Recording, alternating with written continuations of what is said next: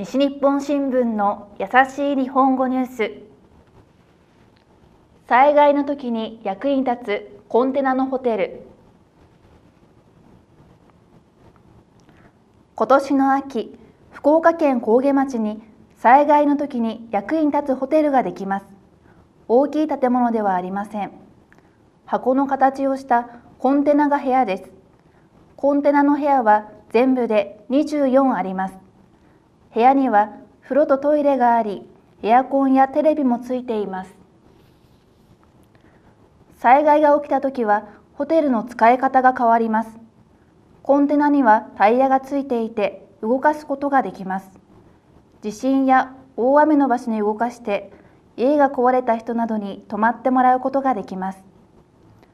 ホテルの会社の人は困っている人の役に立つと嬉しいですと話しました。以上西日本新聞の優しい日本語ニュースでした。